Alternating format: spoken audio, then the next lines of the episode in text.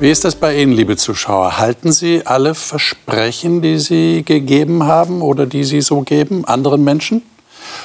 Und wie ist es andersherum? Haben Sie auch schon erlebt, dass jemand sein Versprechen nicht gehalten hat? Das fängt ja schon bei ganz banalen Dingen an. Ich bin dann und dann bei dir. Und dann wartet man eine Stunde und dann kommt irgendeine fadenscheinige Ausrede, warum das Versprechen nicht gehalten werden konnte. Aber es gibt natürlich auch viel weitreichendere Versprechen, die gegeben werden. Denken wir an das Eheversprechen zum Beispiel. Oder Dinge, die wir dem anderen zusagen, dass wir es tatsächlich tun, dass wir ihm helfen werden, beistehen werden, etwas für ihn erledigen werden. Und dann werden wir möglicherweise enttäuscht.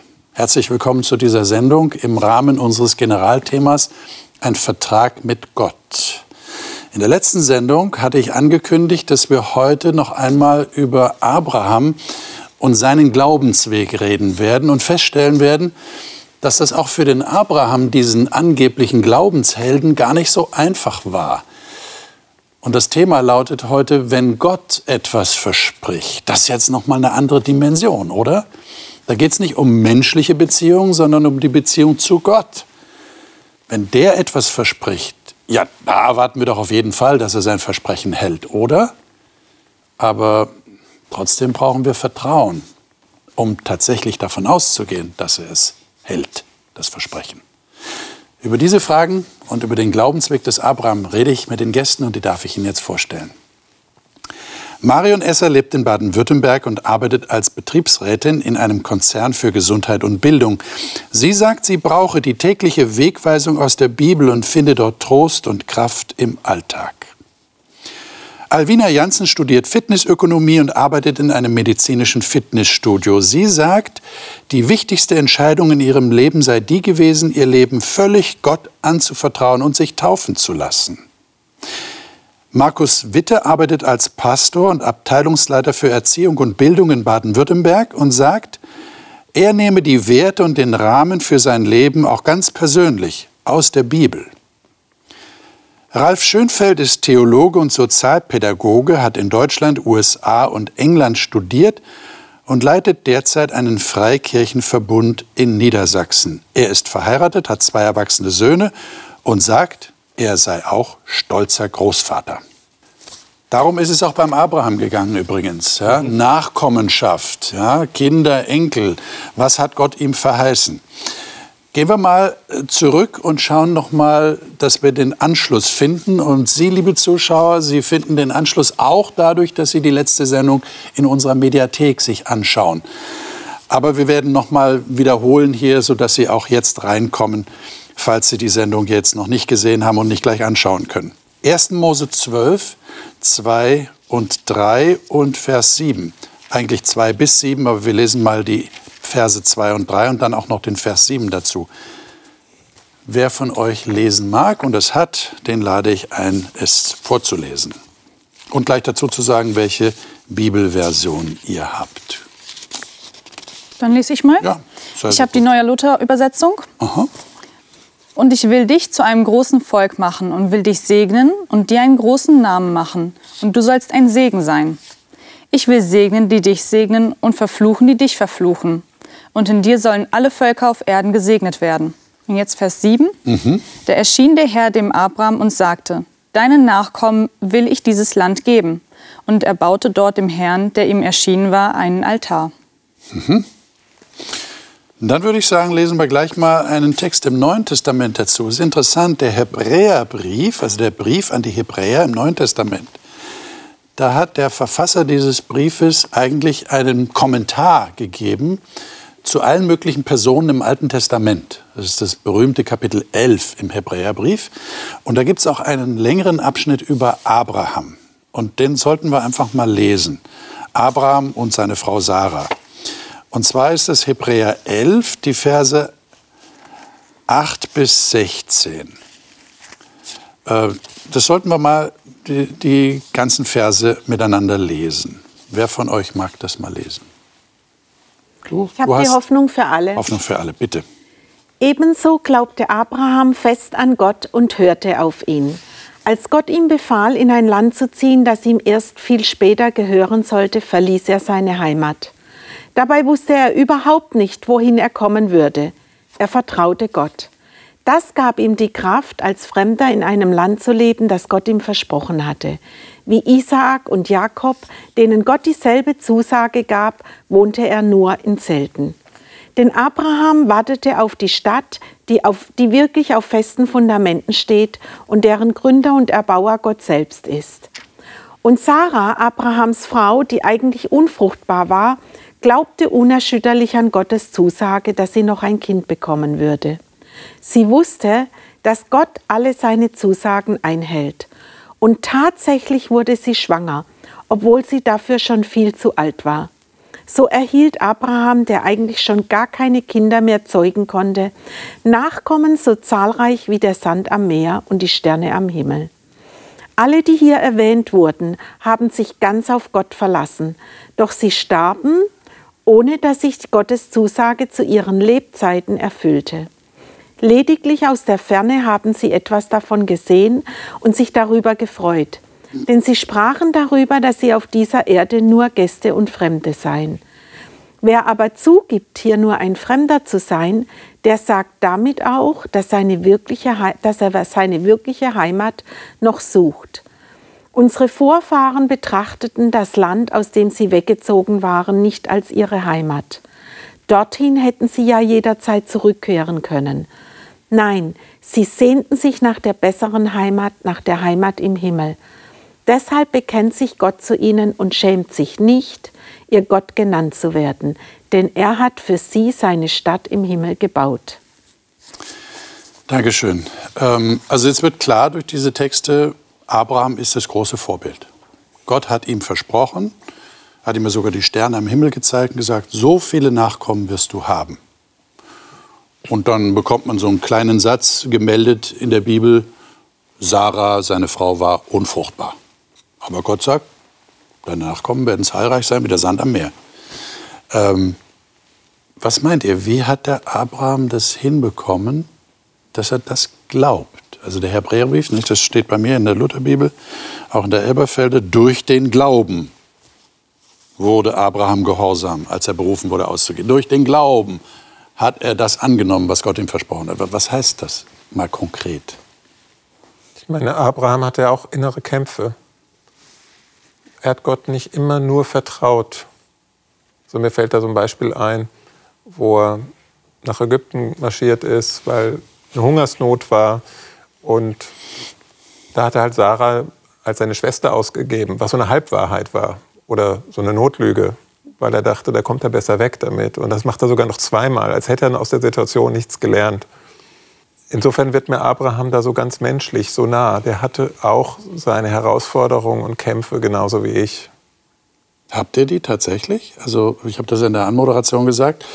Äh, wir erleben ja Enttäuschungen äh, unter Menschen, wenn da was versprochen wird und jemand hält sein Versprechen nicht. Aber bei Gott ist das doch anders, oder? Wissen wir doch. Gott hält doch seine Versprechen. Wieso haben wir dann ein Problem?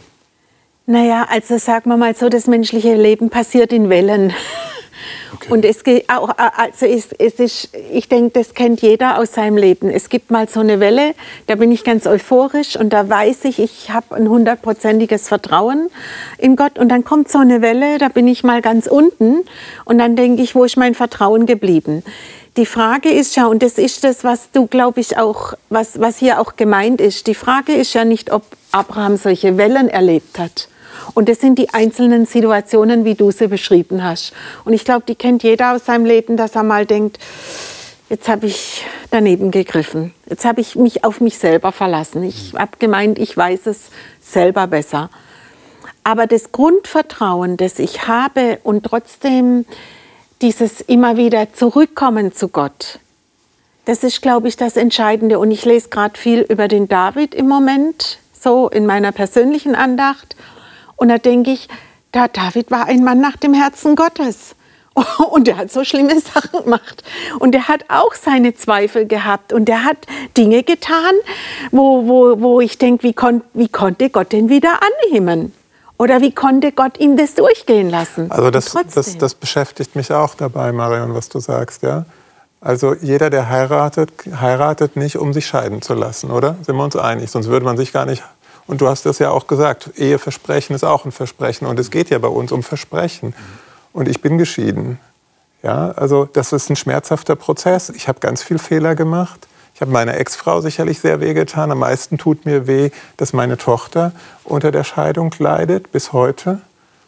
Und und das ist, das ist, ist schmerzhaft, ja. Das, das wollen wir nicht einfach nur so zukitten, weil wir hier ja als Christen miteinander reden und nur die fromme Fassade aufrichten oder so. Und da erlebe ich Gott genauso, Marion, wie du das sagst, ja. Ähm, mit, der, mit, den, mit den Narben des Lebens und mit der, mit der Gebrochenheit, Zerbrochenheit, dass da auch mal was kaputt gegangen ist, ähm, nimmt Gott dich an und baut dich wieder auf. Und, und so erlebe ich Abraham. Und deswegen ist er mir wichtig. Mir kam jetzt gerade der Gedanke, dass wir vielleicht eine Frage ausgelassen haben, die unbedingt dazugehört, die wir vielleicht noch vorher stellen müssen. Nämlich, was hat Gott uns denn versprochen? Versteht ihr? Ich meine, wir haben jetzt darüber geredet, dem Abraham ist ein Land versprochen worden, dem Abraham sind Nachkommen versprochen worden.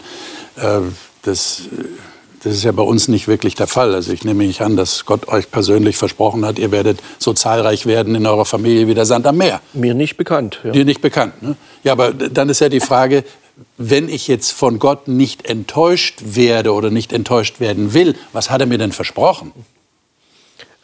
Ich empfinde, dass er mir versprochen hat, äh, dass das, was man so gemeinhin immer sagt, dieser Tage äh, alles gut.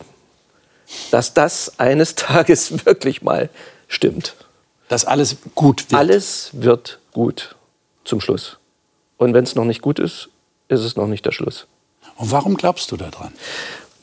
Auch in Situationen, wo es ja. überhaupt nicht so aussieht. Ja, ähm, wenn du das so behauptest, ich glaube daran, ähm, dann muss ich jetzt auch das Wort Glauben, was das bei mir bedeutet, äh, definieren. Das heißt auch so ein einerseits, andererseits. Äh, in konkreten Situationen frage ich mich auch und dann Herr, und wie kann denn Gott? Und puh, so viele Probleme, wer soll das jemals wieder? Und aber dann erinnere ich mich daran, dass er das gesagt hat. Und meine Entscheidung ist, okay, er hat es gesagt, ich will es glauben. Ich will dem vertrauen. Das heißt, auch, wenn, auch wenn mir gerade im selben Moment, während ich das sage und denke, wie, keine Ahnung, weiß nicht. Das heißt, es hat mit der Person zu tun. Unbedingt. Also du, du musst praktisch der Person zutrauen, dass sie das Versprechen erfüllen kann und dass sie auch willens ist, es zu tun. Es hat, ist eine Beziehungsfrage. Es ist eine Beziehungsfrage. Ja. Und eine Entscheidungsfrage. Das, ich finde, du hast es sehr schön gesagt. Also ich, du, das, so wie das bei mir rüberkommt, war das eine aktive Entscheidung. Zu sagen, ich will das. Und das ist, glaube ich, ein ganz wichtiger Punkt, weil ich werde, glaube ich, immer wieder im Leben in Situationen kommen, wo ich vielleicht Zweifel habe, wo ich vielleicht etwas nicht verstehe. Und das ist das, deine Frage zielt ja auch darauf, was hat er mir versprochen? Ja, woher weiß ich denn das?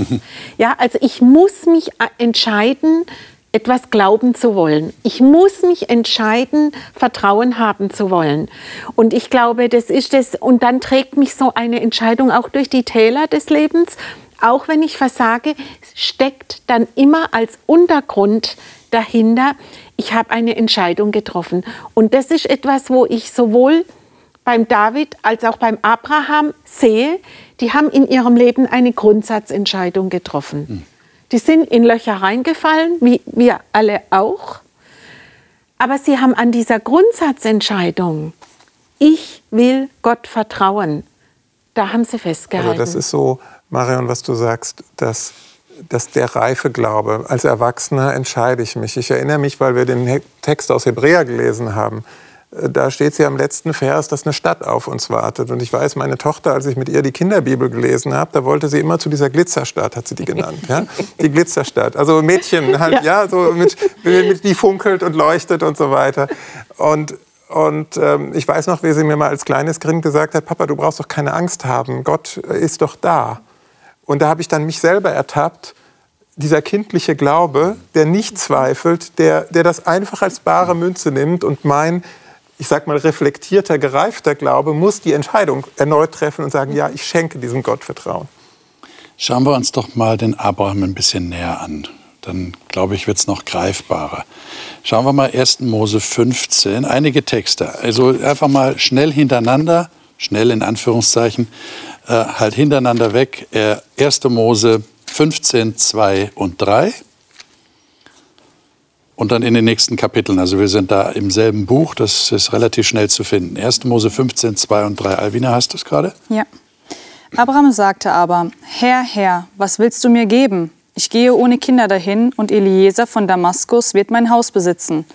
Und Abraham sagte weiter, mir hast du keine Nachkommen gegeben. Und siehe, einer von meinen Knechten wird mein Erbe sein. Hm. 1. Mose 16, Verse 1 bis 4. Wer hat, der liest?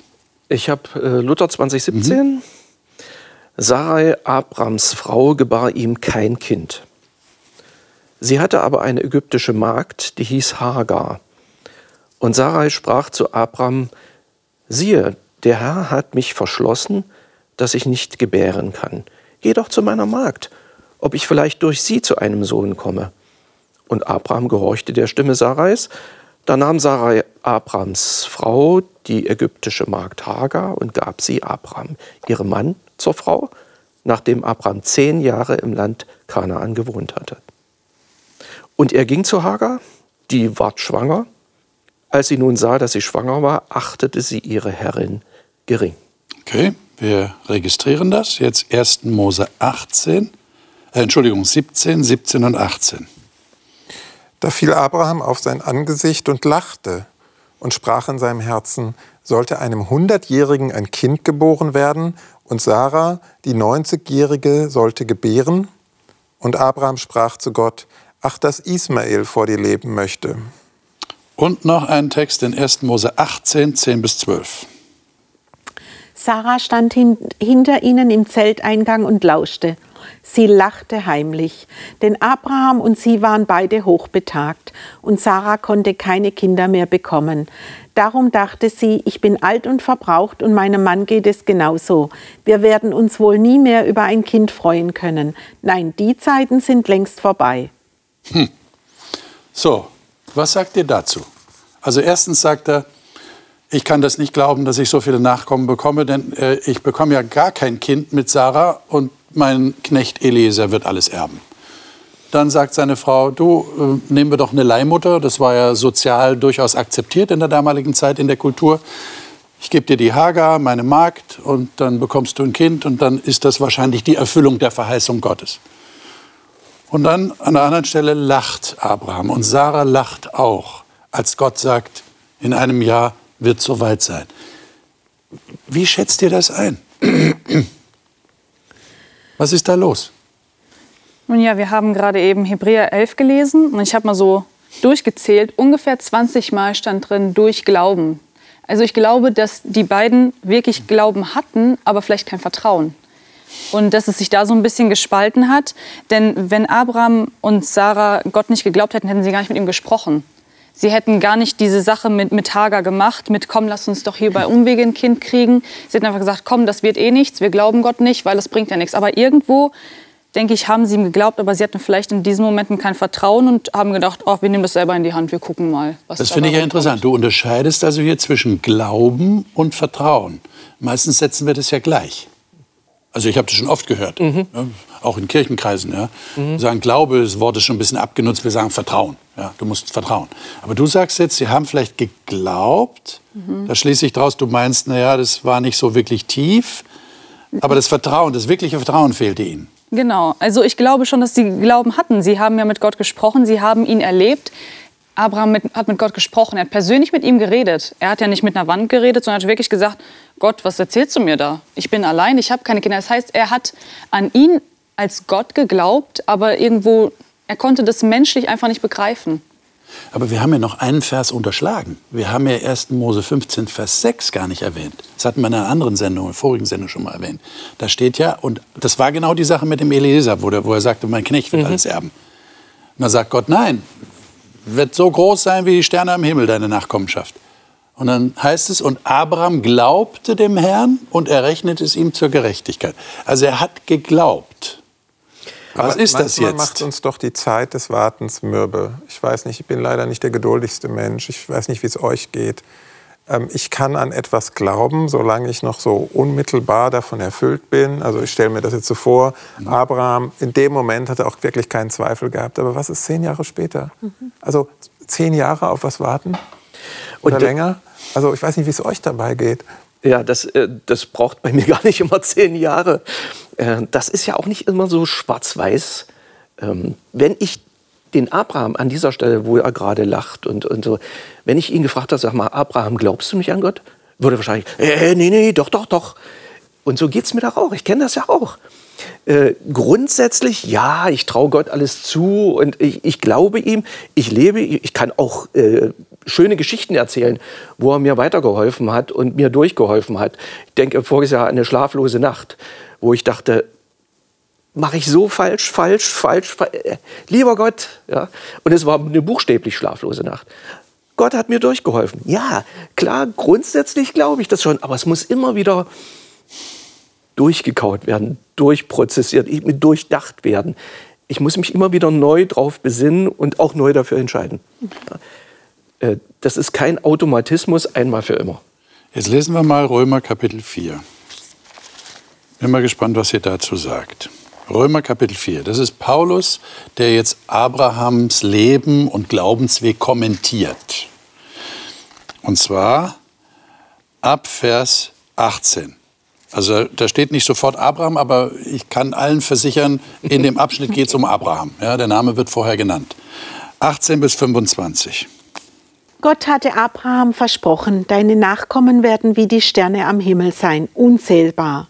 Und obwohl alles hoffnungslos schien, gab Abraham die Hoffnung nicht auf, sondern glaubte diesen Worten. So wurde er zum Stammvater vieler Völker. Abraham war damals fast 100 Jahre alt und konnte keine Kinder mehr zeugen. Und auch seine Frau Sarah war nach menschlichem Ermessen viel zu alt, um noch Kinder zu bekommen. Doch obwohl Abraham sich dessen bewusst war, wurde er in seinem Glauben nicht erschüttert. Er zweifelte nicht, sondern er vertraute Gottes Zusage. Ja, sein Glaube wurde nur noch stärker. Er gab Gott die Ehre, fest davon überzeugt, dass Gott sein Versprechen erfüllen würde. Deshalb fand er Gottes Anerkennung. Dass er durch seinen Glauben vor Gott bestehen konnte, ist nicht nur seinetwegen aufgeschrieben worden, sondern auch für uns. Auch wir sollen Gottes Anerkennung finden, denn wir vertrauen ihm, der unseren Herrn Jesus Christus von den Toten auferweckt hat. Jesus wurde in den Tod gegeben, um unsere Sünden zu tilgen. Er wurde auferweckt, damit wir vor Gott bestehen können. Also ich finde es schade, dass die Hoffnung für alle diesen einen Superlativ, der im Luther noch erhalten ist, unterschlägt. Nämlich in Vers 21, er wusste aufs Allergewisseste, was Gott verheißt, das kann er auch tun. So, was sagt er jetzt zu diesem Kommentar von Paulus? Hat der Paulus irgendwas überlesen oder? Nee, Winfried, wenn, äh, wenn du mich nachts um drei wächst ja. und mir das vorlegst zur Unterschrift, ja. äh, was Gott verheißt, kann er auch tun. Unterschreibe ich dir jederzeit. Das weiß ich auch aufs Allergewisseste. Was Gott verheißt, kann er auch tun. Punkt. Glaube ich. 100%. Ist das das, was Alvina sagte, so zwischen Glauben und Vertrauen zu unterscheiden? Äh, weiß ich nicht, ob ich so ausgedrückt hätte, aber. Also, so eine grundsätzliche Grundsätzlich, Bejahung. grundsätzlich. Aber. Ähm, aber wenn es dann konkret wird, wird es schwieriger. Den zwischendurch Zweifel oder verwirrt sein oder wie jetzt, das schließt das ja überhaupt nicht aus. Ich glaube, was Abraham auf keinen Fall jemals beiseite gelegt hat, äh, ist seine Beziehung, da ist ein Gott und mit dem kann ich was an, mit dem will ich was anfangen. Der ist fast so was wie mein Freund und das gebe ich nicht auf. Ja, aber das würde dann so, so bedeuten, also äh, lieber Gott, ich, also grundsätzlich traue ich dir alles zu, aber in diesem konkreten Fall mit dem Nachkommen, äh, tut mir leid, lieber Gott, da bin ich nicht ganz sicher. Ist das so? Also mir geht das manchmal so. Ich würde, ähm, ich will jetzt nicht in dich hinein projizieren, Ralf, oder, oder bei dir. Ähm, ich, ich, grundsätzlich, wenn mich jemand fragen würde, traue ich Gott alles zu, dass er alles möglich machen kann. Mit meinem ja, Gott kann, allmächtig. Er ist allmächtig, ja, mit meinem Gott genau. kann ich über Mauern springen und so genau. weiter. Genau. Aber manchmal, wenn ich dann in der Situation bin und es um mich geht und meine gro großen Probleme, die sich gerade nicht lösen, da werde ich dann manchmal ganz, ganz kleinlaut und unsicher und sagen, passiert das jetzt wirklich? Und dann fängt der eigentliche Kampf an. Und ich glaube, dass es dem Abraham genauso ging. Hm. Dann muss ich mich durchringen, zu sagen, ich sehe zwar jetzt noch nicht das Licht am Ende des Tunnels, aber ich glaube, dass da hinten ein Ausgang ist. Ja, und, ich glaube, es ist ein Unterschied, ob ich glaube, dass Gott etwas kann ob er, oder ob ich manchmal verstehe, was Gott tut. Okay. Also das ist, glaube ich, das sind, das sind, ich habe heute Morgen in meiner Andacht eine Geschichte gelesen von einem amerikanischen Ehepaar. Die haben drei Kinder gehabt und die, die jüngste Tochter war schon sechsmal operiert an der Bauchspeicheldrüse. Dann sind alle Verwandten in der Umgebung gestorben und der letzte Verwandte, den sie hatten, ist, hat einen Hirntumor bekommen. Und dann hat sie ein Kind, das letzte Kind tot zur Welt gebracht. Und in solchen Situationen, und sie hat für sich gesagt, sie hatten eine Abmachung mit Gott, sie erträgt alles, wenn er nicht über ihre Grenze hinausgeht. Und sie sagten, dann war es über ihre Grenze hinaus. Und ich denke, das ist das, was du beschreibst. Wir erleben manchmal in unserem Leben, dass es über das Verste unsere Verstandesgrenze hinausgeht. Und dass ich dann manchmal, und es geht mir sogar auch so, wenn ich manchmal das Alte Testament lese, dass ich manche Dinge nicht begreife.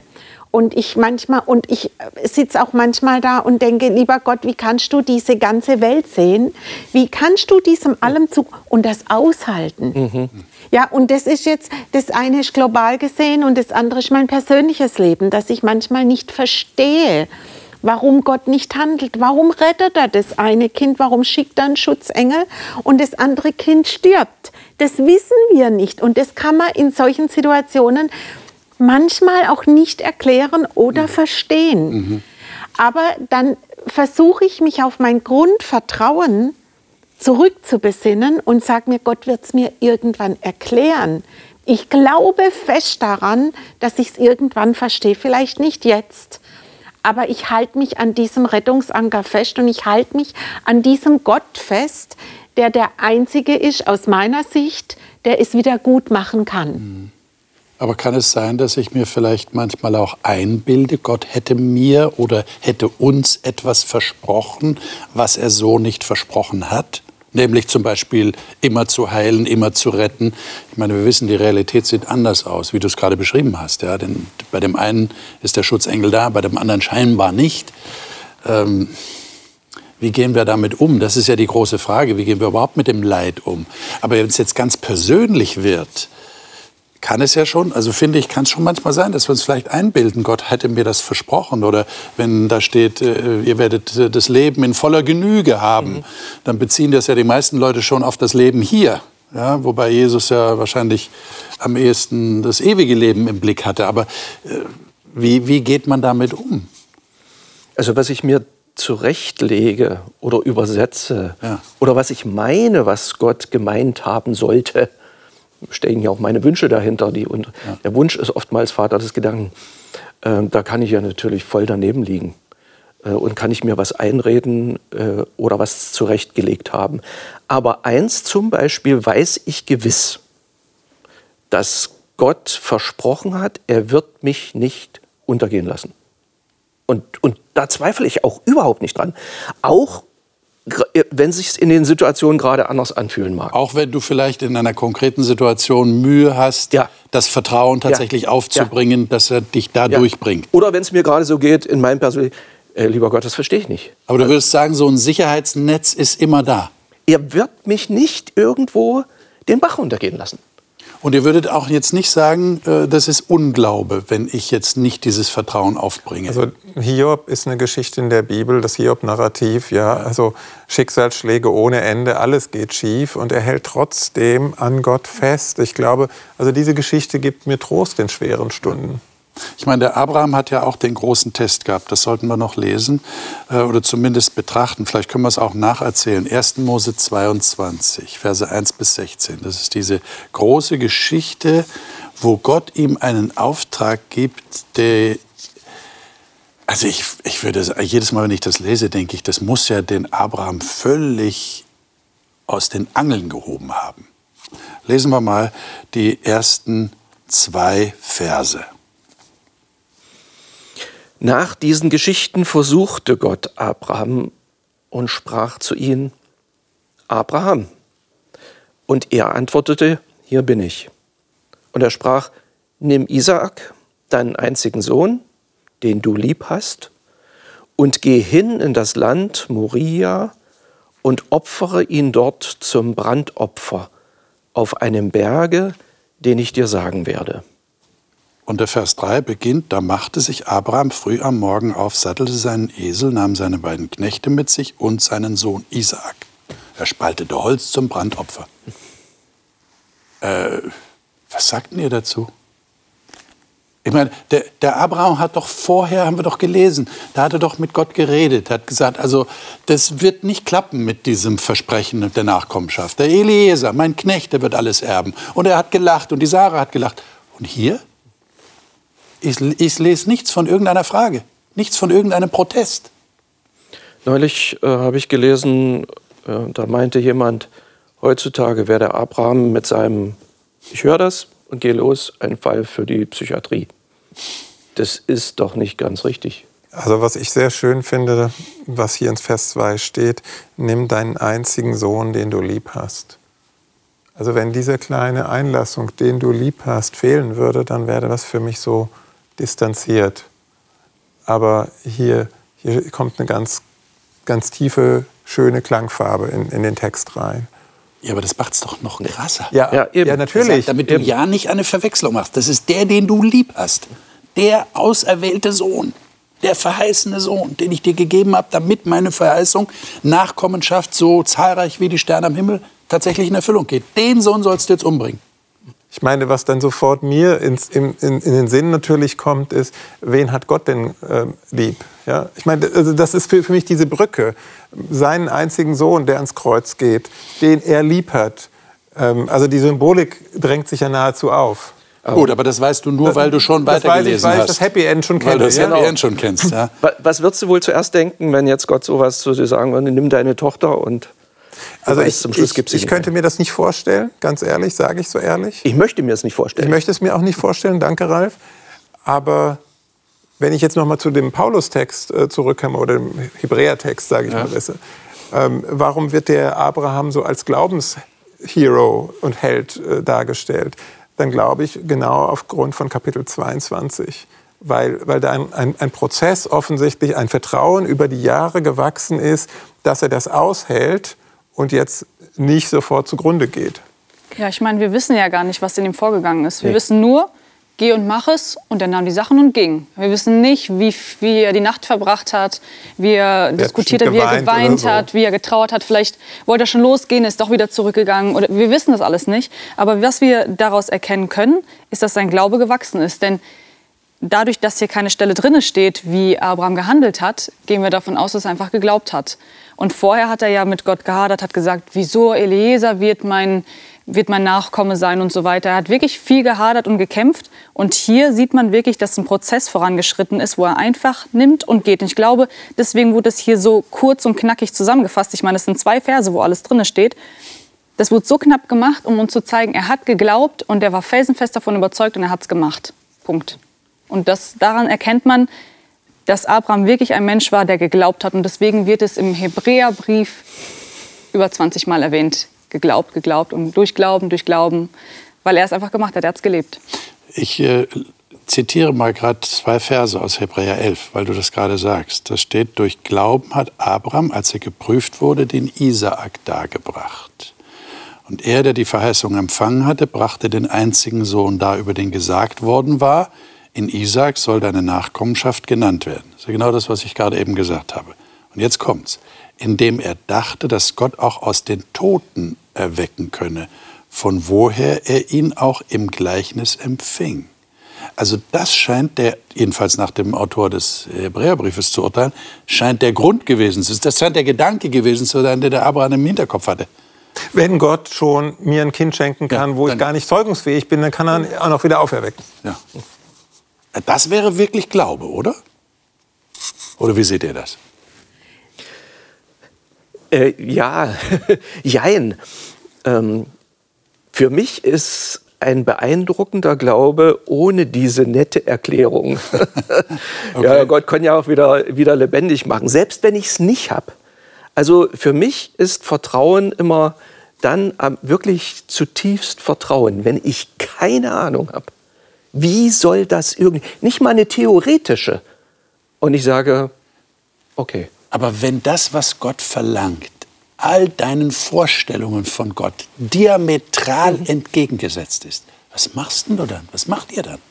Naja, also Wie hier in diesem Fall. Jetzt muss man ja wirklich sagen, mein, äh, du hast vorhin auch manchmal von der Reife des Glaubens gesprochen. Und der Abraham war zu der Zeit circa 120 Jahre alt. Oder wie alt er war. Also er war ja über 100, als Isaak ja.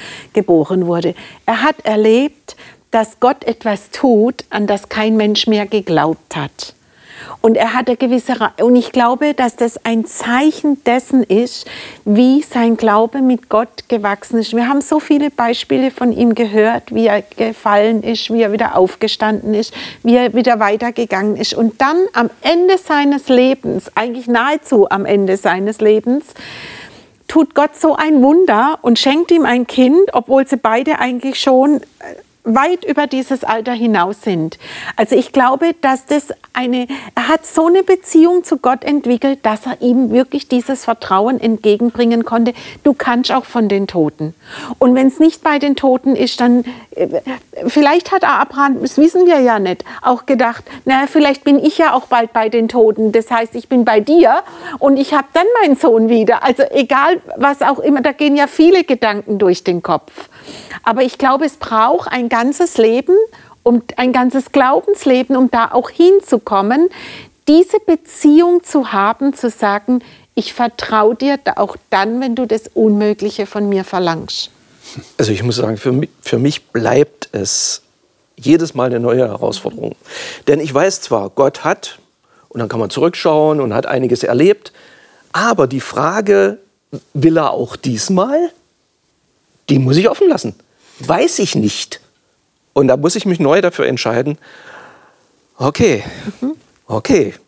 Ich also probier's. Wir, alle, wir alle haben ja noch nicht erlebt, dass wir so vor Tod oder Leben standen und uns dafür entscheiden mussten. Aber es gab in der Kirchengeschichte so viele Menschen, die sich für Gott entschieden haben, obwohl sie dem Tod ähm, oder am Scheiterhaufen oder welcher Form auch ja immer. Auch und das gibt es ja, heute noch, Verfolgung. Genau. Auf der Welt. Und mir fällt da halt immer wieder die schöne Kindergeschichte ein, die man im Buch Daniel lesen kann. Da gibt es eben drei Freunde, die sind auch vor so einer Entscheidung und die sagen dann, unser Gott kann. Aber selbst wenn er es nicht tut. Und, und da ist mein Wunsch, da möchte ich gerne hinwachsen. Also, dass ich Gott trotzdem vertraue, aber nicht nur, wenn er mir das Happy Life und immer der, der Glücksautomat ist. Ich hoffe, ihr versteht das nicht falsch, wenn ich das meine. Also immer, wenn alles gut ausgeht, sondern dass ich an Gott so festhalten kann. Und selbst wenn er es nicht tut, entscheide ich mich 100% konsequent für ihn. Den Wunsch habe ich auch. Die Sehnsucht habe ich auch. Und dennoch geht es mir jedes Mal bei jeder Herausforderung wieder neu anders. Ich meine, ihr habt ja schon angedeutet, äh, oder auch deutlich gesagt, dass ihr euch das gar nicht vorstellen mögt, äh, eure eigenen Kinder so wie der Abraham aufgefordert wurde zu opfern. Meine Frage ist, wie testet Gott denn uns heute? Wie testet er denn euch? Testet er euch überhaupt? Würdet ihr irgendwann in der Situation sagen, lieber Gott, das ist jetzt, das ist, prüfst du jetzt meinen Glauben, prüfst du jetzt mein Vertrauen? Habt ihr solche Situationen? Ich weiß. Also, ja, sprich. Ist nicht so existenziell, aber für mich trotzdem dramatisch. Ich, ist nicht, nicht so lange her, da hatte ich, also jetzt nicht die letzten ein, zwei Jahre, hatte ich ein massives Liquiditätsproblem. Ich hatte eigentlich eine Bonität, aber die Umstände waren so schwierig, dass es nicht weiterging. Ja? Und ich habe alles probiert, was ich tun konnte, und alle Türen waren zu. Ich weiß noch, äh, ich bin auf einer bestimmten Straße gefahren und ich habe dann irgendwann angehalten und einfach nur noch wie, wie ein Schlosshund geheult und sage, Gott, ich kann nicht mehr. Ich kann nicht mehr. Was, was, was bedeutet das? Und nachdem ich mich so wirklich ausgeheult und keinen Sicherheitsanker mehr hatte, da ruft ein alter Bekannter an, ein Freund, der hat den Eindruck, er will mit mir reden. Und er hat mir an dem gleichen Tag die Liquidität gegeben. Also ist jetzt nur ein kleines Beispiel, aber ich hoffe, ihr versteht, was ich meine. Für ich dich war es ein großes Beispiel. Für mich war es ein Riesenproblem, weil ich eigentlich das Geld hatte, aber ich kam nicht dran. Also ja, und es waren, waren wirklich doofe äh, Umstände, würde man sagen, irgendwie. Und ich war so verzweifelt. Und natürlich, das sind kleine Situationen, aber ich glaube, wir alle haben solche schon mal erlebt, wo, wo Gott zulässt, dass wir einfach gar nicht mehr können und dann kommt er und er kommt trotzdem nicht zu spät. Aber ich glaube, das ist ja gerade das Geheimnis. Also es ist ja für uns Menschen mit am schwierigsten tatsächlich erstens Dinge loszulassen, die wir lieben und zweitens Dinge nicht mehr zu lieben wie Gott. Ja, also das ist ja, das ist ja in unserem Leben fast, man, ich meine, du hast von deiner Enkeltochter erzählt, ich kenne das auch von meinen Enkeln. Äh, es gibt Dinge, wo man sich wirklich dann mal manchmal fragt, wenn ich vor eine Entscheidung gestellt werde, was würde ich mehr lieben? Und ich glaube, es geht wirklich darum, Gott möchte, dass wir auch Dinge loslassen, dass wir uns nicht, wir, wir, wir reden manchmal ja auch von falschen Götzen. Ja, was sind falsche Götzen? Falsche Götzen können die Dinge sein, die ich mehr liebe wie Gott. Das kann mein Beruf sein, das kann meine, Liquid meine Sicherheit sein, das kann egal was. Und Gott kann uns wirklich ich denke manchmal, Gott kann unser Leben erst dann ganz übernehmen, wenn wir geschafft haben, diese Dinge ganz loszulassen. Ja. Und das ist, das, das würden wir ja freiwillig oft gar, nicht, gar nicht tun. Das würden wir gar nicht tun. Und es könnte ja durchaus sein, dass das das Problem auch vom Abraham mhm. war oder dass der, der eigentliche Test war, in dem Sinne, dass äh, Gott ihm deutlich machen wollte, äh, es hängt nicht am Isaak. Versteht ihr? Es hängt nicht am Isaak, den du so liebst. Deshalb vielleicht auch die Betonung, den du so liebst, sondern es hängt alles an mir. Mhm. Ich bin immer noch derjenige, der alles schafft und nicht der Isaak. Ich denke, also ich, ich sehe bei dem, bei dem Beispiel vom Isaak noch ein zweites Beispiel. Also das steht jetzt zwar so nicht drin, aber das ist, sind meine Gedanken dazu. Ich denke, dass Gott auch dem Abraham zeigen wollte, was er empfindet. Mhm. Also bei, beim Erlösungsplan. Mhm. Dass Gott seinen eigenen Sohn gegeben hat für uns, dass dass, dass alle, Abraham, die glauben. Genau, und der Abraham war, sein, war wie, wie sein Freund. Und Gott wollte, dass Abraham ihn auch versteht. Dass, Gott das, dass Abraham das ein Stück nachvollziehen kann. Und ich glaube, das ist für uns ohnehin schwierig, oft das zu verstehen, was Gott. Aber Gott ich meine, das lernen wir vom ersten, von der ersten Seite in der Bibel an. Gott hat ein Gegenüber gesucht, um sich mitzuteilen. Gott liebt, Gott will nicht keine Marionetten. Er will die Kommunikation. Also ich glaube, Gott möchte auch verstanden werden von uns. Liebe Zuschauer, hier müssen wir leider unterbrechen. Und, und Sie haben sicher gemerkt, wir sind da an ein sehr existenzielles Problem, ein, ein sehr existenzielles Anliegen geraten. Wie sehr vertraue ich Gott in meinem eigenen Leben. Und das Beispiel des Abraham zeigt, das ist nicht einfach so eine, eine, eine kontinuierliche Rampe, die immer höher geht, sondern da gibt es tatsächlich Einbrüche in konkreten Situationen. Aber der Abraham, der hat offensichtlich auch dieser Gedanke klang an, vertraut darauf, dass Gott ein Sicherheitsnetz darstellt und ich werde nicht tiefer fallen, als in dieses Sicherheitsnetz. Ähm, diese Zuversicht, auch wenn die nicht immer einfach zu glauben ist, wünsche ich Ihnen von ganzem Herzen, wünschen wir Ihnen allen. Und wir werden das nächste Mal über Abraham, aber darüber hinaus reden über die Kinder von Abraham. Wer sind eigentlich die Kinder von Abraham? Das Neue Testament hat dazu einige sehr wichtige Aussagen gemacht und die werden wir studieren das nächste Mal. Ich hoffe, Sie sind dann wieder dabei. Bis dahin, alles Gute Ihnen.